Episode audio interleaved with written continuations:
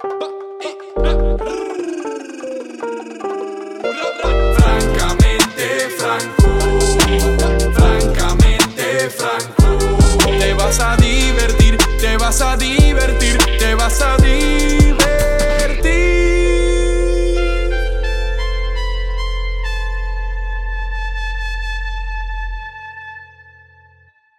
Otro episodio aquí de Francamente Franco, el episodio número 52 si no me equivoco, y de los 52 que hemos hecho, este es sin lugar a duda uno de los más especiales por dos razones. La primera siendo que para los que están viendo este episodio por Facebook o YouTube, que si no lo estás viendo por ninguna de esas plataformas, te exhorto a que lo hagas y que te, suscribas y le des like, pues estoy aquí con mi padre Julio Micheo eh, que es el primer integrante de la familia Micheo Ramírez de Arellano, que se ha presentado en uno de los podcasts de Freak Media, aparte de mi tío Ángel Rotgel, que hace conmigo el podcast de Perdona mi ignorancia, como parte del Freak Podcast Network. Y la segunda razón que este episodio es súper mega especial es porque esto es un episodio experimental.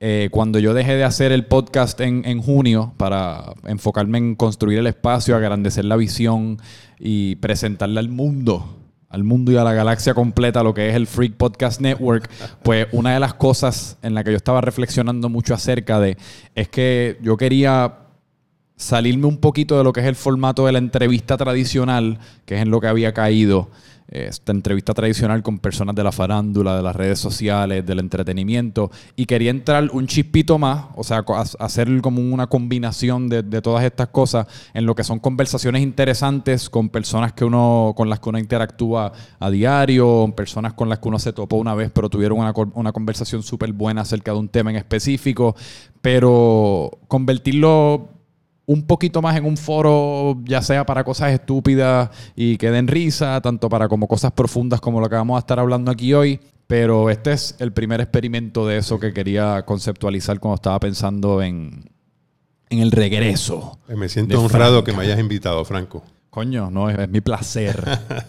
de la galaxia. Te escribí esta mañana así a última hora. Mira, te, te apuntas para hacer este podcast. Loki, Loki. Loki. Exacto, nosotros para los que no sepan nos decimos Loki como 100 veces para adelante y para atrás por mensaje de texto a través de un día.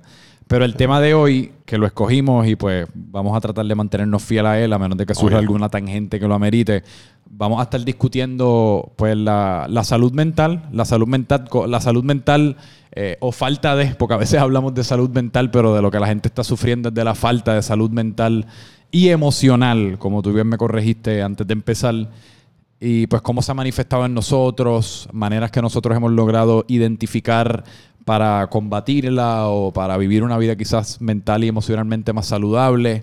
Eh, y entraremos, yo estoy seguro que de tu parte en alguna parte teórica, filosófica. Sí hay espacio. Sí hay espacio. No, el espacio siempre lo hay, pero yo quería empezar preguntándote, porque yo creo que es importante cuando uno está discutiendo temas como estos, que de nuevo le exhorto a todo el mundo como parte de este foro que Envíanos por mensaje privado tu historia, si es que tienes alguna. O sea, si algo de esto te resuena o hay algo en lo que nosotros te podamos ayudar o viceversa, ustedes ayudarnos a nosotros, pues no tengan miedo en, interactuar con nosotros por donde se les parezca más fácil. Pero que quería empezar para personalizar esto y darle contexto en, cuanto a nuestras historias personales.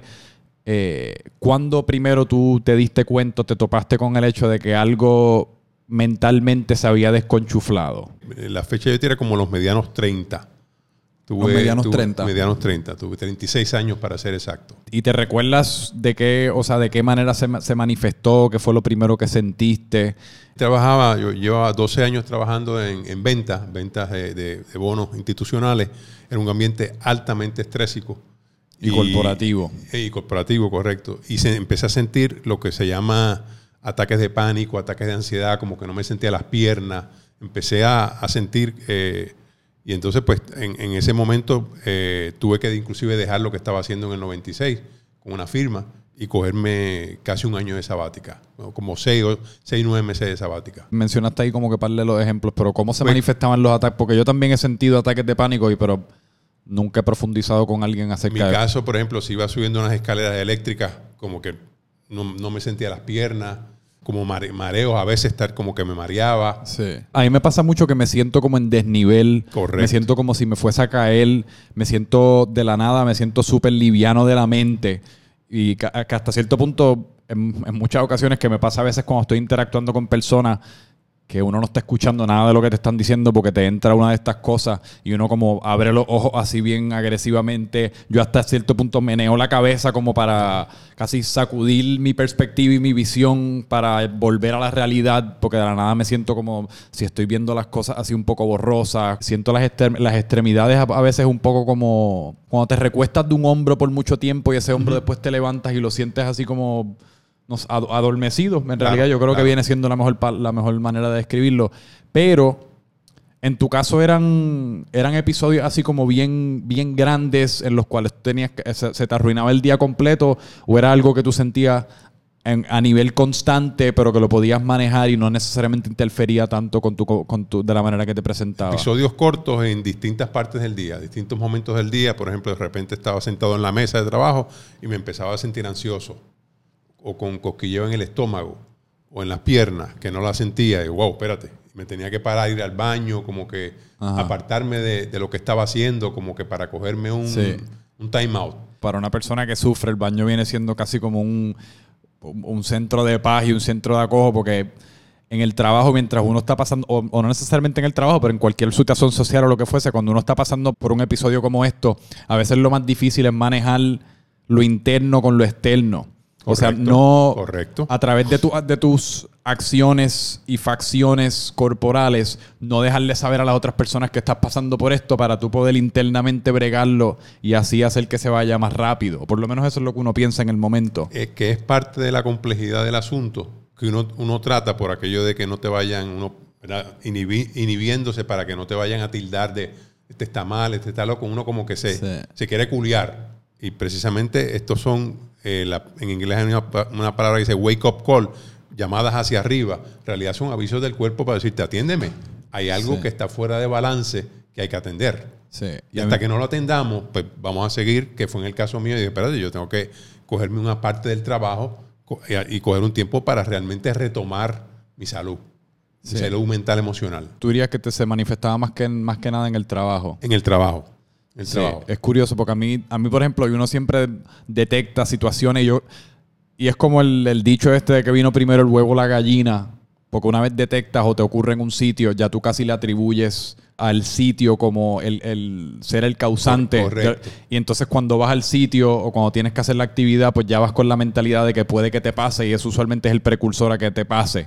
Uno va creando fobias. Sí. Y digo, espérate, el trabajo lo- es malo, lo asigno, entonces tengo fobia y no quiero ir. Sí. Y yo por eso lleg- llegó un punto que, que pues mucha gente no lo entendía. ¿Y cómo tú dejaste ese trabajo? ¿Cómo tú eh, te fuiste? Mira, más que un acto heroico, fue un acto de supervivencia. Si yo no lo hacía, me iba por el, por el chorro. Sí. Tenía que re- retomarme y ver qué es lo que está pasando aquí. Y en esos tiempos, ¿cómo estaba la conversación y el clima alrededor de la salud mental? Me imagino que era ultra distinta a lo que es Mucho ahora. más primitivo que hoy en día. O sea, ¿Verdad? Sí, sí, sí. Hoy en día hay lo que se conoce psicología energética.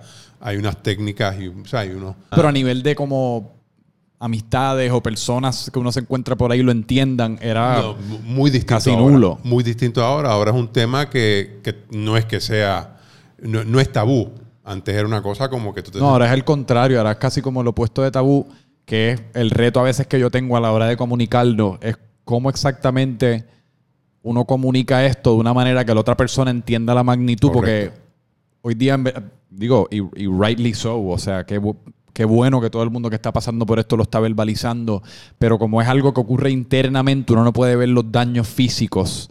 Así que se hace bien difícil en realidad estudiar los grados y entender los grados de qué persona está pasando por qué y qué persona está pasando por algo un poco menos, un poco más, etcétera, etcétera. Yo encuentro que lo mío es bastante serio, pero se me hace difícil comunicar eso porque siento que a veces se pierde en el, ah, pues sí, todo el mundo está pasando por eso, o todo el mundo está sufriendo, hoy día todo el mundo está deprimido. Hasta cierto punto me frustra un poco eh, que la gente como lo, agrupe, como que nos agrupe a todos, ya que como el problema proviene del cerebro, pues no haya manera de distinguirlo como cuando uno se lesiona la rodilla, que puede ser el MCL, puede ser el ACL, puede ser el menisco, etcétera, etcétera. En un momento tú entiendes que hoy en día está mucho más diseminado y todo el mundo, como es una cosa común, pues como tú dices, pues, ¿cómo yo logro captar la atención Sí. Eh, En, en- en el momento que estamos hablando, eh, a los 36 años para mí, era, era el opuesto, pues era algo que no, no se hablaba, era, como dije, era tabú. Y tildaban a uno de loco. Ah, claro, definitivamente. O sea, yo esto fue una cosa que, que se convierte en parte del, del mismo trauma, que entonces tragarme esto para en vez de, de hablar de esto y tener terapia, o sea, soltarlo, pues me lo tragué. Sí, porque el trauma come del trauma. O sea, el trauma se alimenta del entonces trauma y es un círculo vicioso. Sí. Hasta que dije, no, espérate, vamos a soltar esto y realmente, y ahí es que yo empiezo a meditar. La meditación te ayudó. Sí, definitivamente, definitivamente. ¿Y cómo ha sido, cómo tú dirías que ha, que ha sido ese proceso desde que pues primero te ocurrió, empezaste a meditar? ¿Cómo ha sido ese transcurso? ¿Ha sido uno de altas y bajas? Ha sido uno de altas y bajas. ¿Y, has logrado identificar, o sea, en qué momento ocurren las bajas versus en qué momento ocu- ocurren las altas? ¿Es porque dejas de hacer algo? Por ejemplo, dejas de meditar, dejas de hacer ejercicio, etcétera, o es casi como completamente random? Sí, en términos de antídoto, definitivamente la meditación, pero lo que pasa es que entonces es una paradoja, porque meditación sin que se convierta en algo obsesivo compulsivo, porque entonces si yo ahora tengo, si, si no medito me voy a sentir culpable, entonces se convierte, el remedio se convierte en peor que la enfermedad. Bueno, que tú como yo eres obsesivo Por compulsivo. eso, definitivamente. Entonces, pues, eh, entrar en meditación fluida, en ejercicio fluido, o sea, que lo que yo vaya a hacer sea para mi mayor bien en el día de hoy, pero no para mi, mi mayor eh, eh, malestar, sino que se añada. Entonces, yo he caído cada vez más, he caído en las cosas que hago, las hago fluidamente.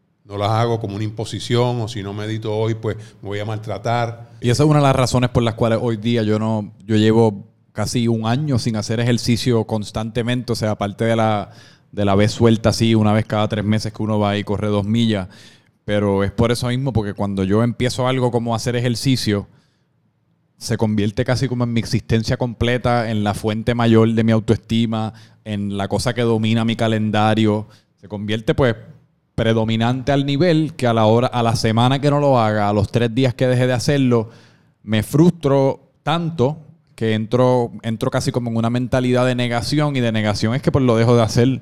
Claro. Y así mismo he sido con hábitos como la meditación, con la, la nutrición ha sido yo te diría que la más constante y con la que yo he logrado hacer paz con el hecho de que en la semana estoy en dieta estricta, en el fin de semana me permito desarreglos, en la semana estoy en dieta estricta, en el fin de semana me permito desarreglos.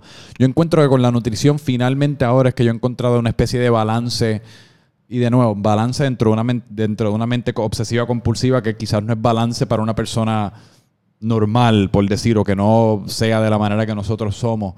Pero igual con la meditación, igual con ir al psicólogo, igual con, con todas las maneras que yo, que yo he encontrado de, no necesariamente de tratar ni de curar, porque no- todavía no he encontrado ninguna cura y yo no sé si uno necesariamente encuentra una cura, porque yo creo que esto es algo que uno siempre tiene que estar vigilante sobre. O sea, un mal día en realidad te puede ocasionar a, a echar para atrás meses o años. Pero con todas esas cosas, pues mentalidad ment- obsesiva compulsiva al fin, he tenido un poquito de dificultad siendo consistente. Aunque sí he identificado unas par que me han funcionado en ocasiones. Pero has podido identificar, por ejemplo, síntomas, eh, algún tipo de síntoma que te da antes de la, o que te, que te deja saber que te va a pasar la situación. Sí, usualmente el síntoma siempre se manifiesta de la forma de un pensamiento. Mm, Y es casi como ver la tormenta venir, o sea, sentir la tormenta antes de que venga. Porque una vez ese mini, ese micro pensamiento que se, porque usualmente en casi todo lo que a mí me ocurre, me ocurre por varias razones. Me ocurre cuando me siento fuera de control. Yo soy una persona obsesionada con el control. Tanto el control de mi ámbito social, tanto el control de mi ámbito profesional, de mi, de mi, de lo que como, a qué hora me lo como, a qué hora me levanto, a qué hora es que me voy a dormir, los planes que tengo. O sea, yo estoy obsesionado con la regimentación. O sea, yo soy bien regimentado porque yo siento que eso es una de mis maneras de controlar cómo me siento, cuándo me siento.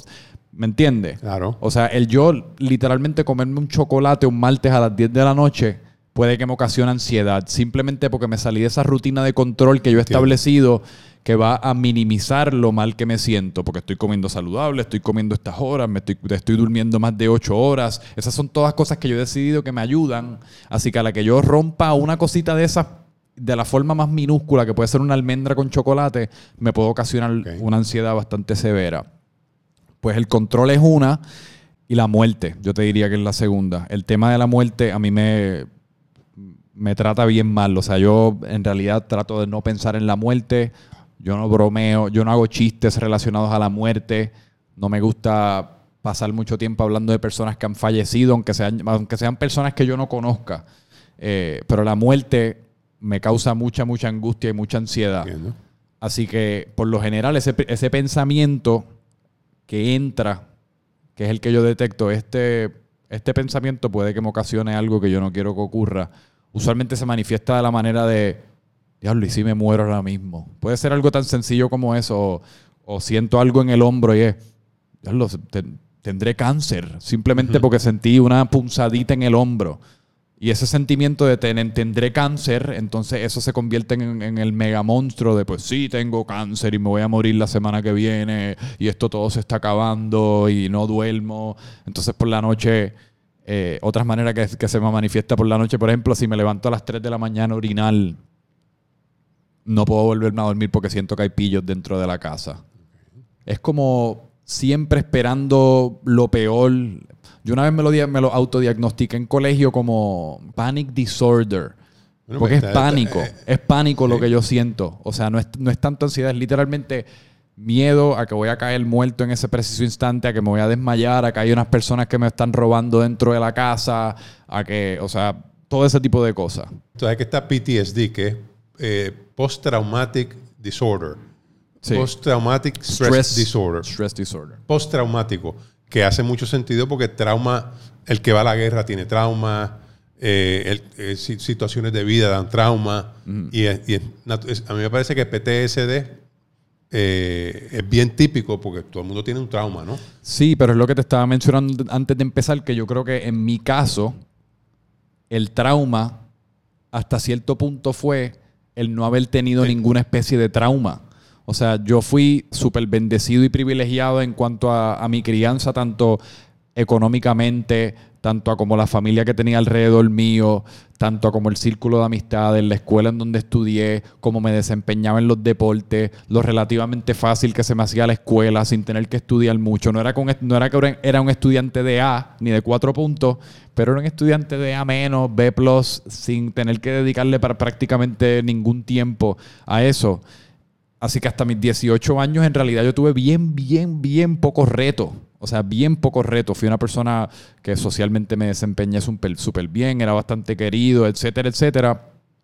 Y de la nada me voy a la universidad en el medio de Pensilvania, en Penn State, un sitio con cero grados, nieve, otro tipo de cultura, pero por completo. Una, una universidad de 50 mil estudiantes cuando yo me acabo de graduar de una escuela con 80 personas, en donde todo el mundo se conoce. El mero hecho de yo tener que ir a vivir en un dorm con una persona de Kazajstán, una persona de Corea del Sur, en el medio de Penn State, teniendo que hacer amistades nuevas que nunca necesariamente ha sido mi, fu- mi fortaleza, simplemente que de la manera que Puerto Rico está construido, nosotros tenemos ese beneficio porque Puerto Rico es el efecto burbuja. Claro. Pues ya tú tienes casi como amistades de legado, las mismas amistades que tú tienes de los tres años, casi como uno nunca le ha tenido que dar mucho pensamiento a hacer amistades nuevas aquí en Puerto Rico porque es tan pequeño.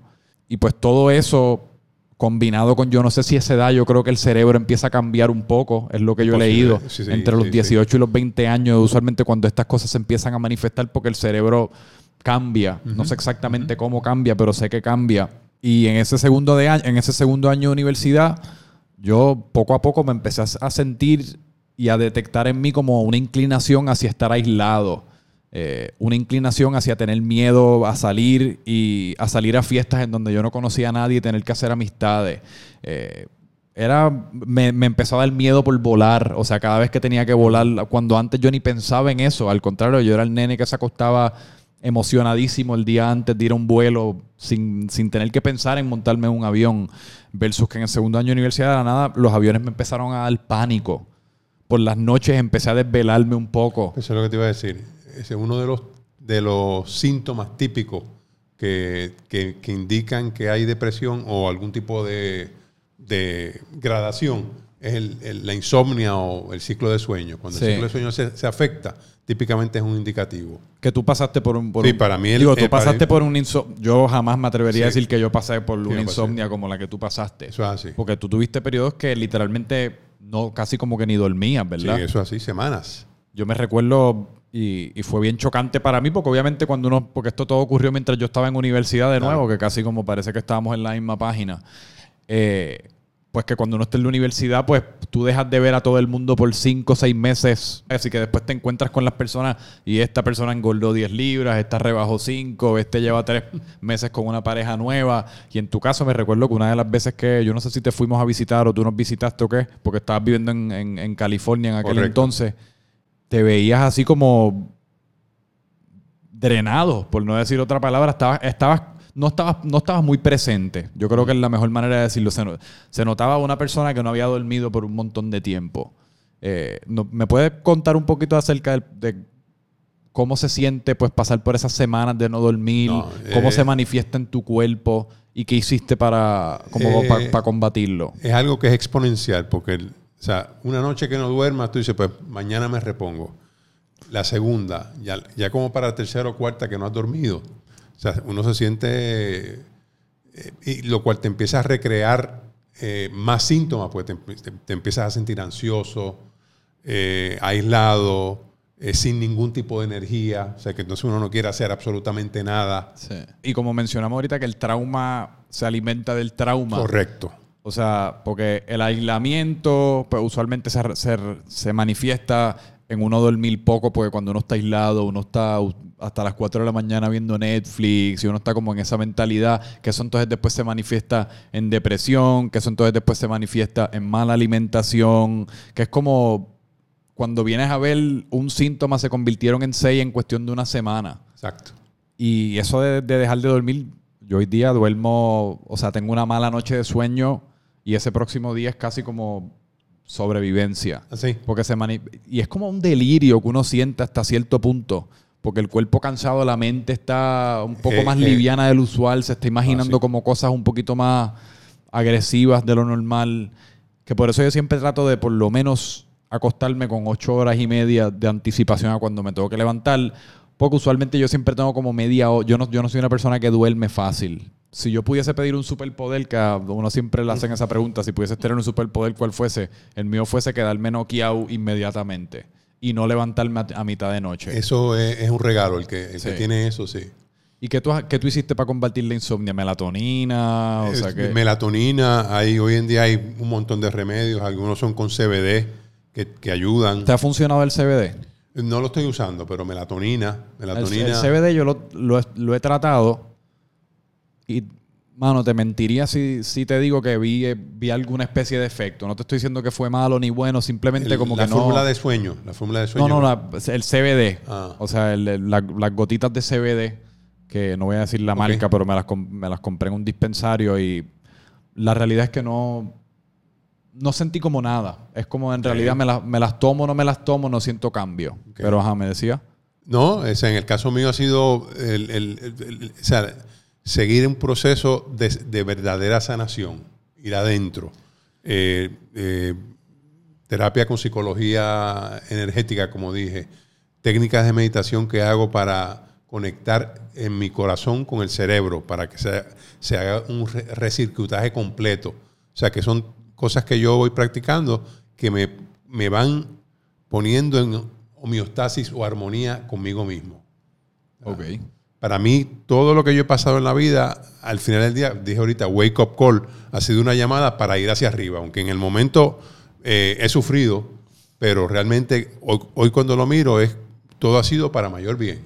Y yo creo que esto es algo que tú me has predicado un montón, mamá me ha predicado, mamá me ha predicado bastante también. Y es que hasta cierto punto, mano, tú mismo también estás alimentando estas cosas a veces con, con el comentario negativo que uno tiene hacia uno mismo. Que uno a veces sin darse cuenta puede estar hablando con alguien y, y le cuentas algo y automáticamente te autominimizas. O, o te justificas por alguna razón por miedo a cómo te vayan a percibir, pero esa- esas autocríticas que a veces uno dice en, en las oraciones de todos los días, pero uno no se da cuenta que uno se pasa el día autocriticándote, Claro. cositas, cositas mínimas como esas a veces se pueden manifestar en, en ansiedades o cosas porque tú estás programando tu cerebro para, no sé, para pensar que tú eres una mierda, para, para esperar lo peor. Que algo que tú me has enseñado, como estaba diciendo, es el, el velar mucho por lo, por lo que uno dice, por la manera que uno lo dice. eh, la energía que uno, que uno permite salir de tu cuerpo en la forma de palabras, en la forma de risas, en la forma de lo que en la forma de movimientos corporales, en la forma de cómo uno se comporta con otras personas. A veces eso, algo tan sencillo como eso, y ser cauteloso de eso y no criticar a las otras personas, porque al fin y al cabo te estás, te- eso te está, te juicio- está acabando un hoyo profundo a ti mismo. El claro. juicio acaba siendo, el que acaba perdiendo en un, en un así. juicio hacia otra persona es uno mismo. Eso es así. Eh, porque dice más de ti que de la persona que tú estás eh, criticando. Que cositas mínim- mínimas como esas yo las he detectado y ahora más que nunca estoy tratando de, de ser bien, o sea, ser lo más positivo posible. Todavía uno tiene unos hábitos que pues son difíciles de sacudir, pero son bien, ser bien lo más positivo posible, velar un montón el cómo me expreso, no autocriticarme, no criticar a las otras personas. O sea, como campo de energía, estar en la mejor posición posible de nuevo, de la misma manera que a- empleo la nutrición, de la misma manera que en ocasiones empleo la meditación, de la misma manera que trato el CBD, de la misma manera que ahora estamos tratando el neurofeedback, de la misma manera que intentamos todas esta- estas cosas, pues yo creo que esa es una bien fácil para uno intentar y por lo menos minimizar por esa parte eh, las cosas que uno puede sentir. Si te pones a mirar, es, es higiene. Si uno se lava la boca tres veces al día, higiene vocal, ¿no? Eh. Pues el higiene mental, emocional, que es repasar, tener hábitos positivos, eh, expresarse uno mismo con cariño, con amor, tener amor propio, eh, no fustigarse, no juzgarse, no juzgar a nadie. Son cosas que realmente te hacen convivir a uno con uno mismo de una forma más, más, más suave. Y has mencionado un par de veces los buenos hábitos que te han llevado como a, a bregar con tu salud mental, a mejorarla y, y- y optimizar tu vida. ¿Qué, qué cosas a niveles personales o a niveles teóricos que has leído te han funcionado, te intrigan, le podemos recomendar a las personas que estén escuchando y viendo esto, etcétera, etcétera? Ok. Pues la- yo sigo mucho la física cuántica eh, porque pues, siempre- tradicionalmente siempre ha habido, sabemos que hay yogis en India, hay místicos, que son los que tenían la información del mundo espiritual, pero para llevarlo a nivel científico, hay individuos como Stephen Hawking, que murió, el padre de la física cuántica, que se llama Max Planck, que en el 1944 llamó a Matrix, que después le hicieron la película de Keanu Reeves, llamó Matrix ese, ese entre, entre todo lo que existe, entre todo lo que se hace a materia, existe un campo que no está vacío, campo fluido, lleno de inteligencia que nos conecta a todos. ¿ok? Pues entonces, eh, en la energía, en la psicología energética, se está trabajando mucho con la, y en la física cuántica, con la integración de, de corazón y, y cerebro. Si quieres, podemos hacer un, un ejercicio de eso. Vamos. Ok. Pues vamos a. Lo que vamos a hacer es con, la, con los cuatro dedos, vamos a tocarnos aquí en el centro del corazón. Casi como en el externo. Sí, eh, donde, justo por encima de- del externo, justo por encima. Exacto. Justo por encima. Nos vamos a dar ahí, cerramos los ojos. Vamos ahora a hacer, combinar esto como segundo paso. Estamos dándonos bien suavemente en ese punto. Y esto es para hacernos conscientes de nuestro corazón. De hecho, el, co- el corazón tiene más de 40.000 células, tiene neuronas, es como si tuviera su propio cerebro en el corazón. Entonces, seguimos ahí tocándonos levemente. Y el segundo paso es, vamos a, a empezar a respirar suave y profundamente al conteo de 5. Y exhalamos al conteo de 5.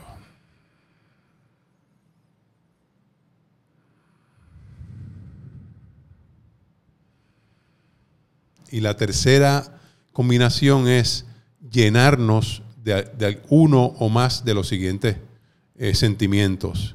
Compasión, perdón, agradecimiento, apreciación, amor. Y esa combinación de esas tres cosas uno la puede hacer por 5, 10 minutos suavemente, suavemente. Y uno toma conciencia, que era parte de lo que decíamos ahorita con lo, de la, con lo de la higiene, nos hacemos conscientes de que somos seres de amor. Y, y- y eso básicamente establece un nuevo, una cohesión entre nuestro corazón y nuestro cerebro. Así es que una vez más,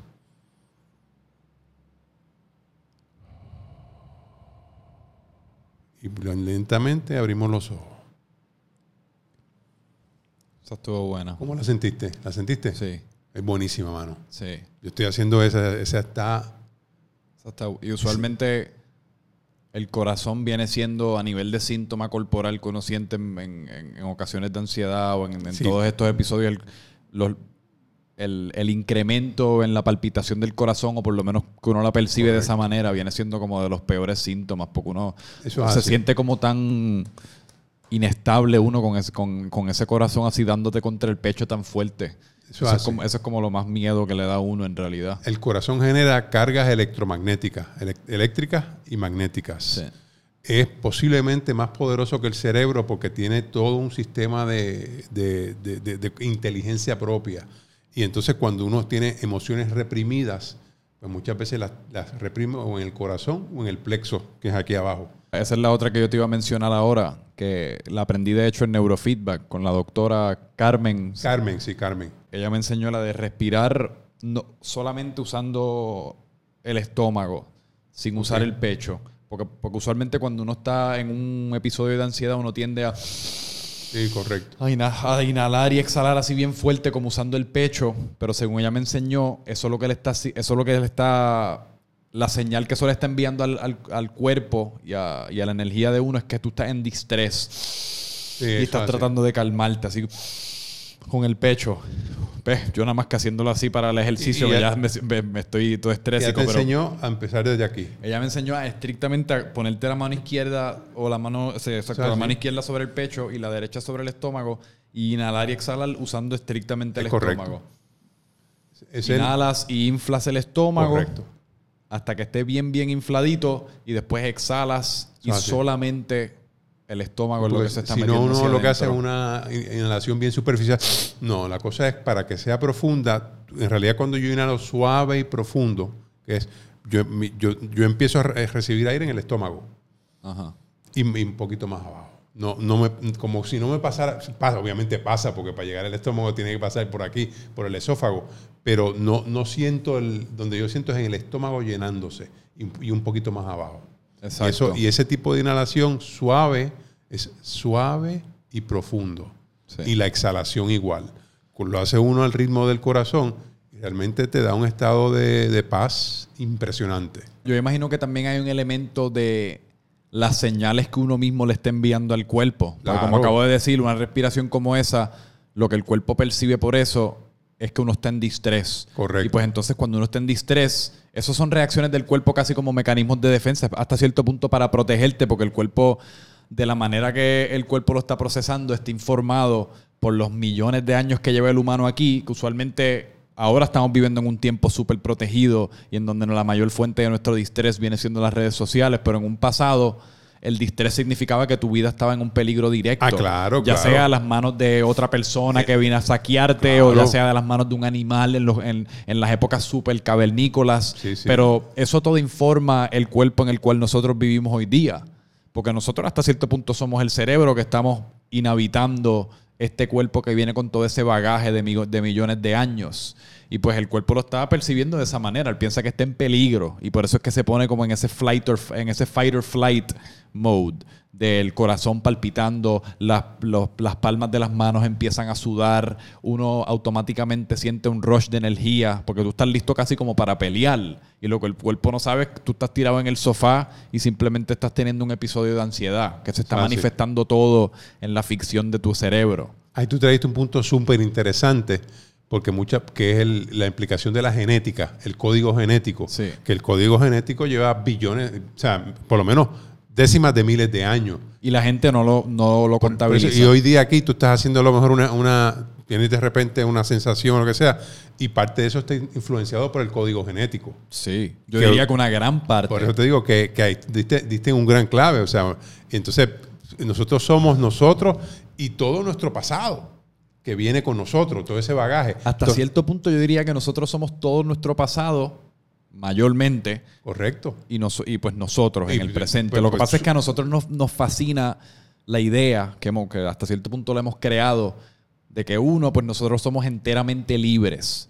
Libres para tomar nuestras propias de- decisiones, informadas por estrictamente lo que nosotros queremos hacer y que somos también dueños de nuestras propias decisiones, dueños de nuestro destino. Estas son todas frases y clichés que, que hemos, que nosotros hemos patentizado, cuando en realidad toda decisión que tú tomas nos- está informada tanto como por tus experiencias que ahora mismo tú no estás tomando en consideración, tus experiencias cuando tú tenías tres meses. O sea, las cosas que tú veías mientras tu mamá te estaba paseando en el coche, esa, eso está informando hasta cierto punto las decisiones que tú tomas hoy día. Claro. Tu código genético. Eso Que- está informando las de- de, decisiones. de miles de años. Sí, eso, eso informa qué comida te cae bien. Porque pues el cuerpo, tu código genético, está quizás está acostumbrado y vienes de un lineaje de carne roja. Y pues por eso, de la manera que tú estás compuesto, la carne roja es lo mejor que te sienta. Versus quizás vienes de un lineaje un poco más vegetariano, pues en ese caso, espárrago y lechuga. Eh, pero esas son todas cosas que no nos encanta admitirlo, porque entonces le quita un poquito del mystique de la vida, de que pues, ah, la vida es una y pues tú estás a cargo de lo que tú haces, etcétera, etcétera, cuando hasta cierto punto es una falacia. Es una falacia. En realidad, cuando se habla mucho, eh, está eh, sobrevalorado, pues para tratar de mantenernos hablando en español, no decir overrated, sobrevalorado, Ajá. el término libre albedrío. Porque realmente, libre albedrío en realidad lo puede tener aquel que es plenamente libre. Y para tú ser plenamente libre, quiere decir que tú no estás a expensas ni a merced de nada. Tú estás completamente libre. eh, y eso, ¿quién está en ese, en ese nivel? Los, los que están en trascendencia. Y cuidado, Y porque cuidado. hasta cierto punto otro factor que yo no consideré son los factores socioeconómicos, de los, los profesionales, lo que fuese, los factores externos que hasta cierto punto gobiernan nuestros pensamientos, aunque nosotros en muchas ocasiones nos queremos hacer pensar que no, porque de nuevo están súper engranados en quien uno es. El humano ha tenido por billones de años una manera de ser bien rígida. Claro, Y eso claro. hasta cierto punto es lo que nos ha llevado a convivir en paz, entre comillas, o sea, en, en paz en general y poder pues convertirnos en la, en, en la especie dominante del planeta Tierra. Pero pues entonces nos quita un poquito de la libertad. Eso es así. Porque automáticamente para vivir dentro de esta, de esta sociedad y convivir y que la gente no te venga a joder a ti, tú no joder a nadie, pues ya uno de entrada soltó, un- o sea, dejó un par de libertades en la puerta. Totalmente. Por, por- por pagar el boleto de, la- de entrada, dejaste libertades. Exacto. Una cosa que se me olvidó mencionar, Franco, que el ejercicio que hicimos ahorita, Ajá. eh, literalmente hace un switch, un cambio, y de lo que son las hormonas de estrés. Nosotros estamos, la mayoría de nosotros está 70, 80% en hormonas de estrés. Estamos estresados, pues si estamos estresados, el cuerpo está generando hormonas de estrés. Eso inflama, inflama eh, congestiona, te da, te da todavía más estrés. Pues ese ejercicio hace un switch de saca la, no, no es que la saque, en vez de estar eh, anclando hormonas de estrés, está anclando hormonas de bienestar. Anti-aging, bienestar, longevidad, o sea que hay un cambio. en- Bueno, y ahí es que entra, que lo hemos visto manifestarse de un montón de maneras, específicamente en, en personas famosas, por decir que uno ve el ejemplo quizás de estas estrellas de niñez, esto de, ya sea de Disney Channel o estas personas que uno conoce a bien temprana edad porque subieron al estrellato a través de una película, a través de una canción o lo que fuese, y después los ves a los 32 años y parece que tienen 55, parece que tienen 60. Pues eso mismo que tú estás diciendo ahora, todas esas glándulas de estrés, el tener que haber madurado mucho más temprano que cualquier otro humano, pues él se manifiesta en el cuerpo. Porque el cuerpo está casi hasta cierto, hasta cierto sentido, está teniendo que trabajar el doble, el triple, el cuádruple, para mantenerse to keep up, o sea, para mantenerse al tanto con, con todo eso que tú le estás dando a nivel de estrés Eso es así. y preocupaciones. Eso es así. ¿Qué, otra, ¿Qué otras cosas has identificado que te han funcionado?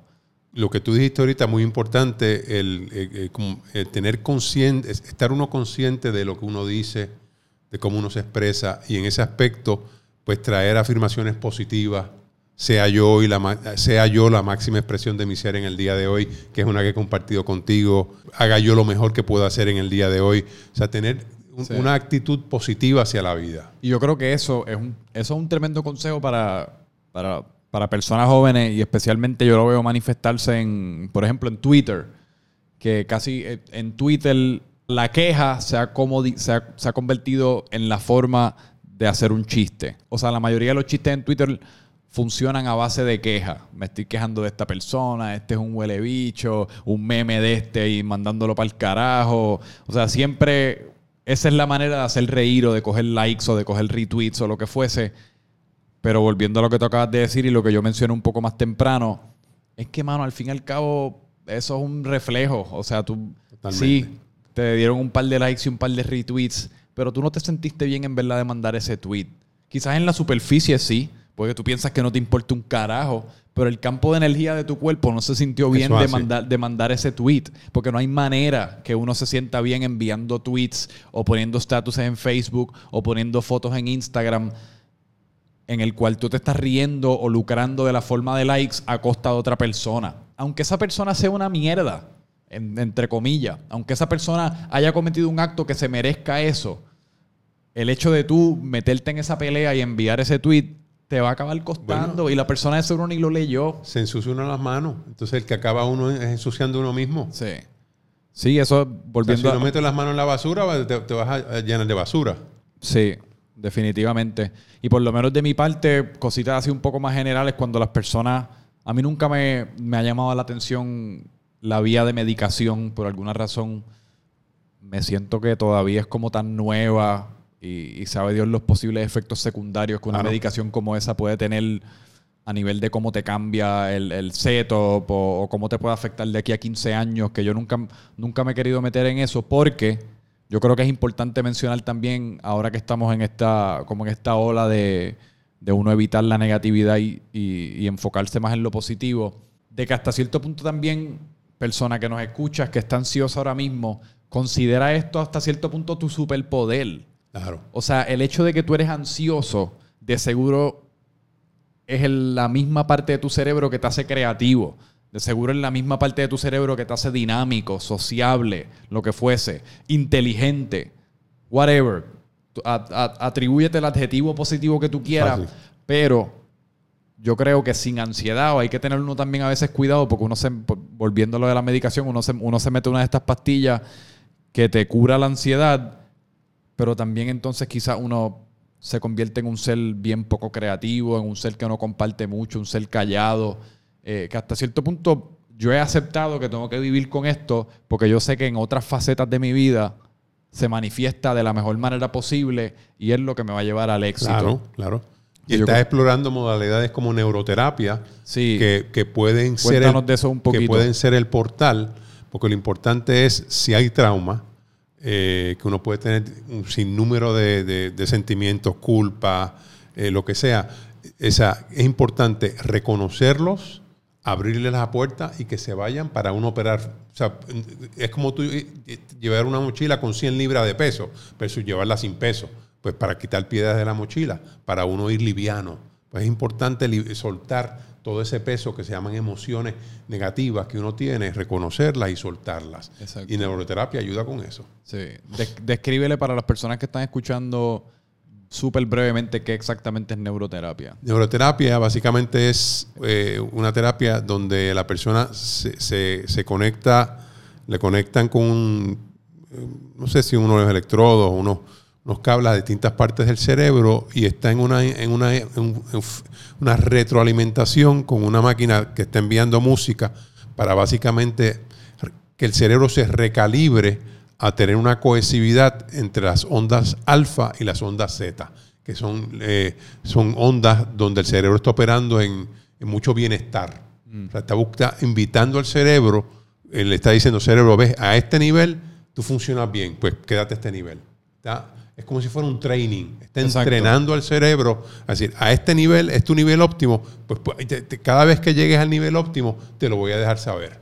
Eh, En términos sencillos, yo creo que es, y corrígeme si me equivoco, tratar el cerebro como mismo uno trata los bíceps en el gimnasio. Correcto. Es tratarlo con esa mentalidad de que el ejercicio es un músculo y de que el cerebro es un músculo y hay que entrenarlo. Para que entonces esté en forma, por seguir con la, con la, Metáfora. la metáfora de los ejercicios, para seguir con la metáfora de los ejercicios y entrenarlo hasta que esté en su, en su punto pico, en su punto En el, óptimo. en el lenguaje del cerebro es que esas dos ondas eh, cerebrales estén en cohesión, estén en armonía. Sí. En vez de estar disparejas una, una para un lado, otro para otro, que ellas vayan en armonía. Exacto. Y yo me he dado tres sesiones. Yo, yo me he dado tres sesiones de esto. Eh, y las tres veces ha sido una experiencia como bastante. Obviamente se han ido poniendo incrementalmente mejor. Pero han sido como. Es una meditación en esteroides hasta cierto punto. Uno como que se, se va por un ratito del planeta Tierra mentalmente. Uno. este, a- en la prim- una vez yo lo describí como si yo me estaba viendo, yo estaba viendo mi propio cuerpo durante estaba eh, en levitando casi. hasta cierto punto, sí. Pero que más es- me intriga un montón porque yo creo que tiene un montón de probabilidades y las, las tres veces que he salido me he sentido por lo menos por ese día y dos o tres días después de ese súper más relajado. Eh, y siempre le digo a la gente, mano, antes de hacer nada, y es algo que me tengo que aplicar a mí, que no me lo estoy aplicando ahora mismo, así que pues toma ese consejo como tú gustes, pero las veces que lo he empleado, antes de hacer nada, sal y vete a correr. Eso es así. El ejercicio cardiovascular en específico, o sea, porque el ejercicio cardiovascular es un reto mucho más mental que físico. El alzar pesa, eh, aunque sea, aunque es muy buen ejercicio, un fit más muscular, es más físico, es como, diablo, tengo que levantar estas 100 libras ahora mismo. Pero el cardiovascular, como se manifiesta a través de tener que correr 30 minutos, 45 minutos, y uno, esos 30 minutos, 45 minutos, tú lo que quieres es quitarte. Tú quieres estar constantemente diciendo, vamos a parar, dale, vamos a parar. Pero pusiste a tu cerebro por, e- o sea, pasaste tu cerebro por ese reto. Y el, lo corazón, y el corazón. Y el corazón lo lograste. Y pues entonces ahora ese sentimiento de, de logro, que yo creo que es bien importante el sentimiento de logro. Ah, claro, El- claro. Que eso es algo que no hemos discutido, pero ese, sentimiento de logro y a veces puede ser, o sea, en mi caso se ha manifestado de dentro de cosas tan pequeñas como proponerme fregar y, y fregar cuando me lo propongo. No dejar los platos para después, sino voy a fregar, friego y hay algo innato dentro de uno que, que se siente súper bien cumplir tareas. Pueden ser tareas grandes, pueden ser tareas pequeñas, pero yo creo que uno debe abrir el espacio para todos los días lograr un par de cosas. Correcto. Hacer un to-do list o lo que fuese. Pero siempre mantenerte logrando metas a corto y a largo plazo. Yo creo que es bien importante. Pero siempre le digo a la gente que el ejercicio debe ser tu- lo primero que tú haces cuando estás pasando por un periodo como este y ver cómo te va. La meditación puede ser segundo y ver cómo te va. Y en base a eso y cómo te sientes después de haber tratado esas dos cosas, yo creo que es, ese es el punto de partida. Pues de ahí de tú decides si tienes que ir al psicólogo, que como quiera lo recomiendo, porque yo creo que hasta la gente que no está pasando por nada se beneficia. Pero esas dos o tres cosas, si uno quiere mirar al psicólogo como la tercera, son los tres puntos de partida que todo el mundo debe emplear si ahora mismo estás escuchando esto y te sientes ansioso. Y, y nada, y la cuarta obviamente pues hablar al respecto, si no tienes el presupuesto, si no consigues un psicólogo, si simplemente no quieres ir, pues nos puedes usar a nosotros de recursos, que mis DMs por lo menos siempre están abiertos y a mí me fascina hablar de, de estos temas porque me permite un foro en el cual puedo hablar de mí, que es lo, lo más que me gusta. Yo creo que por eso es que tengo seis podcasts. Puedo hablar de mí y, y que otra persona me escuche y pues yo espero hacer lo mismo para ti a nivel de escucharte. Bien. Pero habiendo dicho eso, yo creo que por lo menos, digo, esto es un, un- podemos seguir hablando de esto por No, se- horas, pero por se propósito siente bien, de... se siente se completo. siente- exacto, se, Sí, siente, completo, y por propósito de tampoco eh, darle a la, a la gente con un bate por la cabeza con estos temas, que a veces hay que tratarlo con delicadeza. Pues lo vamos a dejar aquí. Muy bien. Gracias. Gracias a ti, disfrutaste, Franco. disfrutaste tu primera Tremendo, apariencia mano, en, en tremendamente. Francamente Franco. Tremendamente. Julio, hay que hacer Julio Mente Julio. Eso es así. Eh, pues nada, recuerden, suscríbanse a todos los podcasts del Freak Podcast Network, Barbie IRL, The Unusuals, The Deep Lifestyle Podcast, Francamente Franco, Perdona mi ignorancia, La Resaca. Todos están disponibles en la página de Facebook y en la de YouTube de Freak Media. Todos los podcasts tienen su propio feed a nivel de plataformas de audio, pero por favor, darnos un danos un poquito de cariñito porque le hemos metido un montón de empeño a este proyecto. Eh, así, y si te disfrutas el contenido, no estoy diciendo que nos des cariño por dárnoslo, pero si te disfrutas el contenido y lo consumes, pues por favor déjanoslo saber vía un comentario, déjanoslo saber vía suscribirte a cualquiera de estas plataformas que acabo de mencionar, porque de verdad que nos da un montón de entusiasmo y nos deja saber que lo que estamos haciendo, alguien lo está recibiendo por lo menos. Que eso es, por lo, eso es la meta. Así que nada, con eso los dejamos. Espero que se hayan disfrutado de este episodio. De nuevo, les exhorto a que si tienen algo que contar, si tienen algo que decir, los comentarios están abiertos, mis mensajes privados están abiertos tanto por Facebook como por Instagram, que estoy bien puesto para cualquier conversación que quieran tener y espero poder ayudarlos en algo. Espero que esto los haya ayudado en algo. Y nada, no, lo, no les quito más de su tiempo, ¿verdad? Eso así. Gracias, Franco. Paz. Paz.